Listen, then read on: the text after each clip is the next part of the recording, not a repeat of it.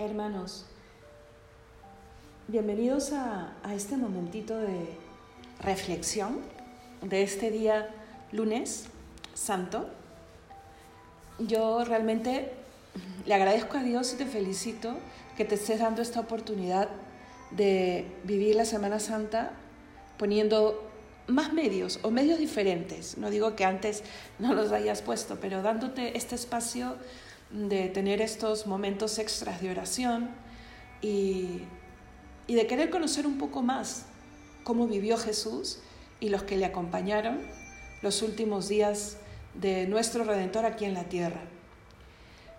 Lunes Santo. Eh, se cree, ¿no? Por lo que dice el Evangelio, que el lunes santo el Señor, bueno, vuelve a dormir después del domingo. Ayer hemos visto cómo Jesús llega de Jericó a Jerusalén, ¿no? Eh, en esta procesión de ramos. Pero Jesús no dormirá en Jerusalén ninguno de los tres días, por lo menos no lo dice en ninguno de los evangelios. Y se hace referencia a que dos de esos días, por lo menos, vuelve a Betania, ¿no? a la casa de sus amigos tan queridos. Estoy hablando de lunes, martes y miércoles, porque jueves y viernes él ya estará en Jerusalén, obvio, ¿no? Entonces, eh, el Señor sale de la ciudad santa y volverá, caída la tarde, entrada la noche, a buscar cobijo entre los que más le quieren, ¿no? como, como cualquier ser humano que busca estar cerca en los momentos más importantes de su vida, rodeado de aquellos que sabe que son los que más le quieren. Y está ahí, ¿no? Con Marta, con María, con Lázaro. Dice la tradición que se conocían ya hace varios años, ¿no? Y uno de los últimos milagros que, que hace antes de la Semana Santa será resucitar a su amigo Lázaro. Entonces estamos en ese contexto, ¿no? En esa pequeña ciudad donde viven los hermanos de Betania, eh, está pues el recuerdo fresquito, fresquito de la resurrección de Lázaro. Está todo ese contexto de una ciudad de Jerusalén que está a muy poco de distancia, movida, ¿no? con mucho ruido, con mucho eh, eh, jaleo, como se dice, y Jesús quiere volver a descansar, quiere eh, llevar ese su corazón cerca del corazón de los que han optado por Él. Ayer hablábamos de qué importante es seguir a Jesús, que Él camina delante nuestro, que los discípulos entraron detrás de Él a Jerusalén, Él marchaba a la cabeza, así empieza el Evangelio, ¿no? Él marchaba a la cabeza. Eh, y luego vuelve con estos discípulos, con los más cercanos, a encontrar cobijo. ¿no? El Evangelio de San Juan, en el capítulo 12, justamente, narrará estos momentos. ¿no? y dentro de estos momentos y dentro de este encuentro con los más cercanos, eh, yo quiero poner los ojos en María, María la de, la de Betania, ¿no? la hermana de Lázaro. Eh, se cree que es la misma María eh, Magdalena, se cree ¿no? que es la misma María. Por lo menos aquí vamos a hablar de, de lo que sabemos exactamente de esta María, ¿no? que es, ¿se acuerdan cuando Jesús visita en otro pasaje a sus amigos eh, y está Marta sirviendo y María a sus pies escuchándole? Y Jesús le dice a Marta, ¿no? Marta, Marta, andas inquieta, ocupada en mil cosas, ¿no? Y María ha elegido la mejor parte. Está realmente eh, honrando a las dos, ¿ah? no, no, no es un regaño, es un decirle completa lo tuyo, pero eso es otro tema, ¿no? Entonces tenemos a esa María que, por lo poco que Jesús y el Evangelio narra de ella, entendemos que, que realmente había reconocido al Maestro, ¿no? Había sabido eh, al estar tan cerca a Él, había sabido intuir aquello que muy pocos intuían ya en ese momento. Pedro, con el poder del Espíritu Santo, le dice que es el Hijo de Dios. María, con el poder de la intimidad de su corazón unido al corazón del Maestro, ya tenía esa intuición de que ese hombre era el Mesías, el Hijo de Dios. Eh, estaría siempre, cada vez que Jesús llegaría, muy cerca, ¿no? Muy cerca a quererle, a atenderle, a escucharle. Las dos hermanas. Pero pongamos los ojos en María, ¿no? Jesús eh, está con todos esos, todos, ¿no? Pero sobre todo Jesús con esos sentimientos de los que ya había hablado, ¿no? Esos presentimientos, como decirlo algo, que él ya había hecho referencia a, al traidor, ¿no? Él había hecho eh, referencia a, su, a que moriría, dos o tres veces ya le había dicho a sus apóstoles que moriría en Jerusalén, ¿no? Él, él ya había estado abriendo su corazón. Entonces, en todo ese contexto, María está más metida en lo que está viviendo Jesús. ¿no? Trasciende tal vez todo su externo, todo lo que puede ser el parloteo de, de, los que también están ahí y no son malas personas, ¿no? pero que pueden estar comentando lo que fue la entrada de Jesús y que la gente le quiere seguir y que solo el maestro sabe a ciencia cierta que está a pocos días de morir de una manera cruenta. Y María, si bien no sabe cómo será y cuándo será, intuye que el corazón del maestro está afligido, está en lucha. Eh, y como buena enamorada, quiere estar a los pies de su Señor, quiere honrarle, quiere tener una prueba de cariño. ¿Y qué hace? Ya después tú vas al Evangelio eh, y lo lees, ¿no? Estamos en Juan en el capítulo 12, ¿no? Empieza pues desde el versículo 1, pero en el versículo 3 el evangelista contará este momento en el que María unge, ¿no? al Salvador derramando un ungüento, ¿no? Un perfume de nardo puro, ¿no? en sus pies y que luego los secará con qué? Con sus cabellos. Claro, es el momento también en el que Judas ¿no? Eh, se hace un poco la contraparte, ¿no? ¿Cómo obra el corazón que ha sabido, cómo obra la persona que ha sabido estar en intimidad con Dios? La persona que camina ya hace tiempo teniendo a Jesús como amigo. Primero, que, que quiere estar con Él en los momentos de festejo, en los momentos de milagro, en los momentos y también en los momentos en los que seguramente a, poca distancia le, vería en sus ojos que pasa algo más. ¿no? Sabe leer los gestos del Señor, los sentimientos del Señor. Y por otro lado está Judas, que ya vendió su corazón, que ya hace mucho no es verdadero discípulo de Jesús, que ya no está a gusto, y claro, María rompe ese, ese, ese pomo de perfume de nardo purísimo, ¿no? Y, y, todos se quedan sorprendidos por lo que ha hecho. ¿Y por qué están sorprendidos?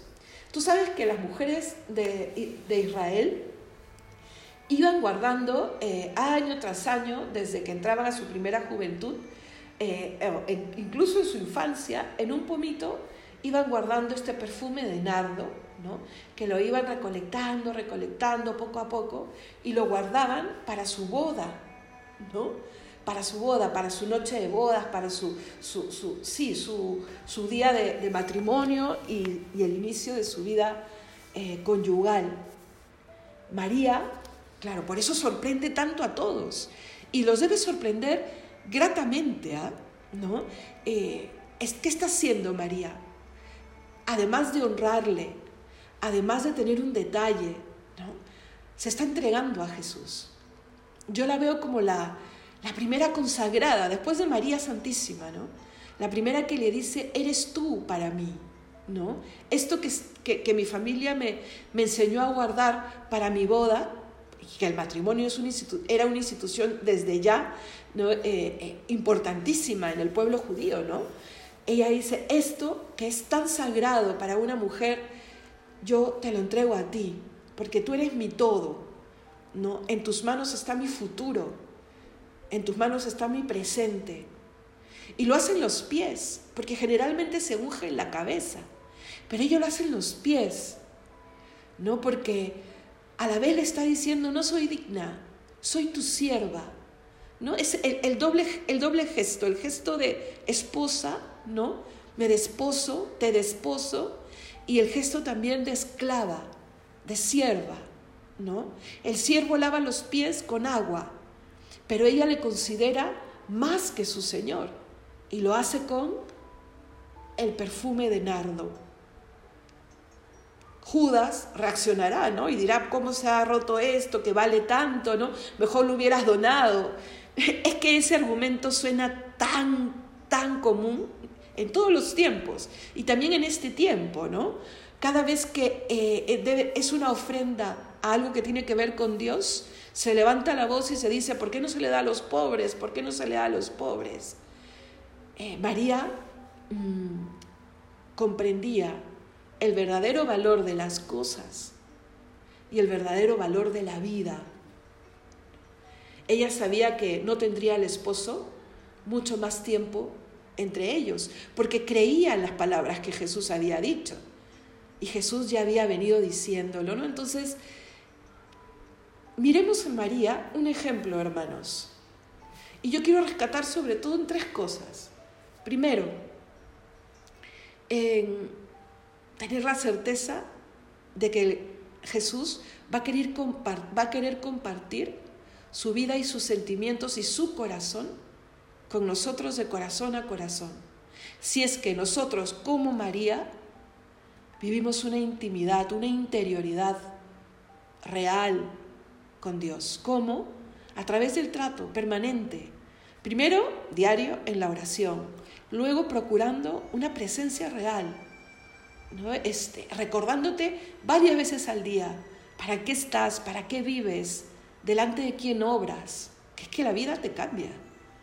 Cuando quieres vivir así, te cambia la manera de ver tu vida. Puedes seguir haciendo lo mismo, pero te cambia el valor que le das a las cosas, a las personas, a los acontecimientos, incluso a los más sencillos.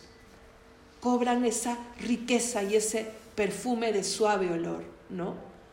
Segundo, la valentía de María, porque entraría en una sala, ¿no? Con todas las costumbres de ese entonces, estarían comiendo seguramente los hombres por un lado, las mujeres por otro y conversando entre ellos y ella cruzará en medio de todos y valientemente hará lo que ha decidido hacer para demostrarle a Dios algo que seguro ya le había dicho muchas veces. María es valiente, valiente para saber transmitir con obras, con acción, aquello que siente por su Señor. Imitémosle y te animo también a eso. Sé valiente para vivir tu cristianismo. Primero valiente para contigo mismo, y dite a ti mismo, Antonella, ya, deja eso, ponte en pie, resuélvete esto otro, ¿no?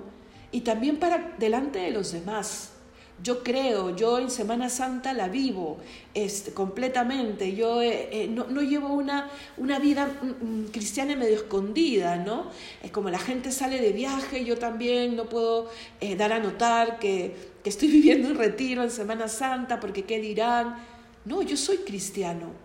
Y para un verdadero cristiano, estos días son fundamentales para nuestra fe.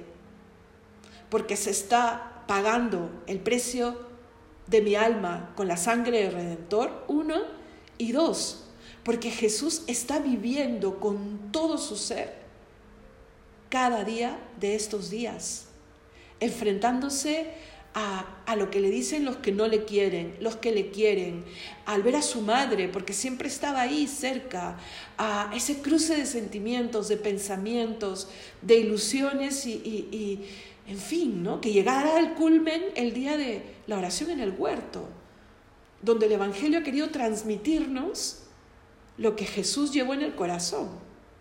Pero no solo ese día Jesús sintió, vivió, lloró y sufrió, no todos los días y con mucha intensidad. Entonces, eh, ¿cómo no voy a yo saber que estos días son importantes? Entonces, con valentía, yo vivo mi Semana Santa. Yo acompaño a mi redentor y me dejo acompañar por él. ¿No? Y tercero, esa disponibilidad de María a saber que el Señor estaría siempre, no le fallaría y no, no, no dejaría de colmar siempre sus expectativas de más. Por eso le entrega su vida. Y miren, y esa pasión de María, ese, ese incluso no tener miedo a improvisar en su manera de amar, ¿no? Porque, porque claro, saca el perfume y es con esos gestos externos, ¿no? Eh, eh, es, esa ilusión incluso en su amar la llevaría a la inquietud de contar las horas para que ya sea domingo, acabe el sabbat y vaya a la sepultura a ver a su Señor, a terminar lo que no habían podido hacer porque empezaba el sabbat el día que lo enterraron. Y por eso el Señor le regaló, ¿qué cosa? ¿Qué se te viene a la cabeza? A ver, le regaló lo que no le regaló a nadie más, el que sea ella la primera en verle resucitado. La primera. A ella le da la buena nueva y a ella le da la misión de ir a decírselo a sus apóstoles. La, la consagra él como que formalmente en ese momento discípula suya, apóstol de su corazón. Sabía que María iba a comprender perfectamente, iba a creer. Es que en el mismo momento en que Jesús le dice, María, ella le reconocerá. ¿No? Eh, ¿Y qué dice el Evangelio? ¿No? Se quiere tirar a sus pies y él le dice, no, María, no, todavía no. Entonces, no queremos nosotros esa cercanía de Jesús para con cada uno. No queremos ver cómo Él hace maravillas, cómo Él va transformando nuestros corazones. No queremos estar con Él. Pues empecemos diciendo que le queremos ver. Que este día a lo largo de todo el día, tú le digas como una ejaculatoria, Señor, yo quiero verte, quiero verte, para poder conocerte como te conoció María. Quiero ser amigo tuyo, amiga tuya. Permite que mi corazón, que mi vida, que mi alma, que mi entendimiento te vean, te intuyan, puedan conocerte más y mejor. Permíteme que haciendo a un lado toda mi miseria o resolviéndome a eso, empezando hoy, pueda dejar que limpies mi corazón para que pueda cada vez verte con más, eh, con más claridad. Se cumple esa bienaventuranza, ¿no? Bienaventurados los limpios, porque ellos verán a Dios. En María, la enamorada de Jesús, la que estuvo cerca a su corazón, se cumplió. Y seguro porque procuró el tener un corazón limpio, limpio. Entonces, si queremos imitar a sus discípulos, a los más cercanos, en concreto hoy a María, ¿no? ¿Por qué? Porque Jesús va a vivir los momentos más dramáticos de su vida aquí en la tierra y necesita a amigos muy cercanos, dispuestos a dar la cara por Él, dispuestos a dejarse salvar por Él, sí, y por eso estamos aquí, viviendo este retiro. Pero no solo eso, dispuestos a amarle, a acompañarle, a ser de Sireneos, de Verónica, de, de, San Juan, a ser de aquellos que le acompañaron hasta el final. En esta Semana Santa, en la del 2022, podemos asegurarnos de que no sufra la misma soledad y abandono que vivió en la primera. Pero es que eso no se improvisa. Forjémoslo y pidámoslo desde el día de hoy. ¿Ok? Entonces a lo largo del día, quiero verte, Señor. Quiero estar a tus pies, como estuvo María. Quiero entregarte lo más eh, precioso que tengo, ¿no? Tú transfórmalo en bueno, en bello. Quiero darte mi vida, como ese nardo porque confío en ti. Enséñame a confiar todavía más. Entonces, María le busca, le ama, y quiere estar con Él. Yo te animo a que hoy empieces a buscar confesión. Si queremos reconocerle, ¿no? Si queremos darnos cuenta de que siempre ha estado al lado nuestro, si queremos ver cómo nuestra búsqueda haya resultado inmediato, tenemos que tener un corazón limpio, porque si no, no podremos reconocerle. Y cuando tengamos un corazón reconciliado a través de la confesión, podremos tener esa valentía de la que les hablaba al principio, ese seguimiento, ese dejarse transformar y ese poder ser mm, un corazón donde el Redentor pueda reclinar su cabeza. Es un misterio, ¿no? Es un misterio de amor de tú y yo, donde Dios quiere ser ese yo conmigo, contigo, ¿vale? Entonces, en conclusión, vayamos en pos de Él. Señor, quiero verte, quiero verte. Y llévatelo contigo a tu casa, como los amigos de Betania. Te encuentras con Él y ahora llévatelo contigo. Y dile que estás ahí para acompañarle por los pasos que Él quiera recorrer, que estás dispuesto a cargar tu cruz, porque sabes que no pesa nada cuando la llevas con Él y porque quieres subir también a Jerusalén, donde Él nos limpia, nos lava, nos redime y donde nos muestra que hemos sido creados para la vida eterna. ¿Vale? Que Dios te bendiga, que tengas un lunes santo muy especial y date ese tiempito aparte de las laudes, de las vísperas, que ya te has dado cuenta que son 15 minutos, 15 minutos por la tarde, después de haber escuchado la reflexión del lunes santo, no dejes de tener esos minutos de hablar de corazón a corazón, tú y Él. Que Dios te bendiga.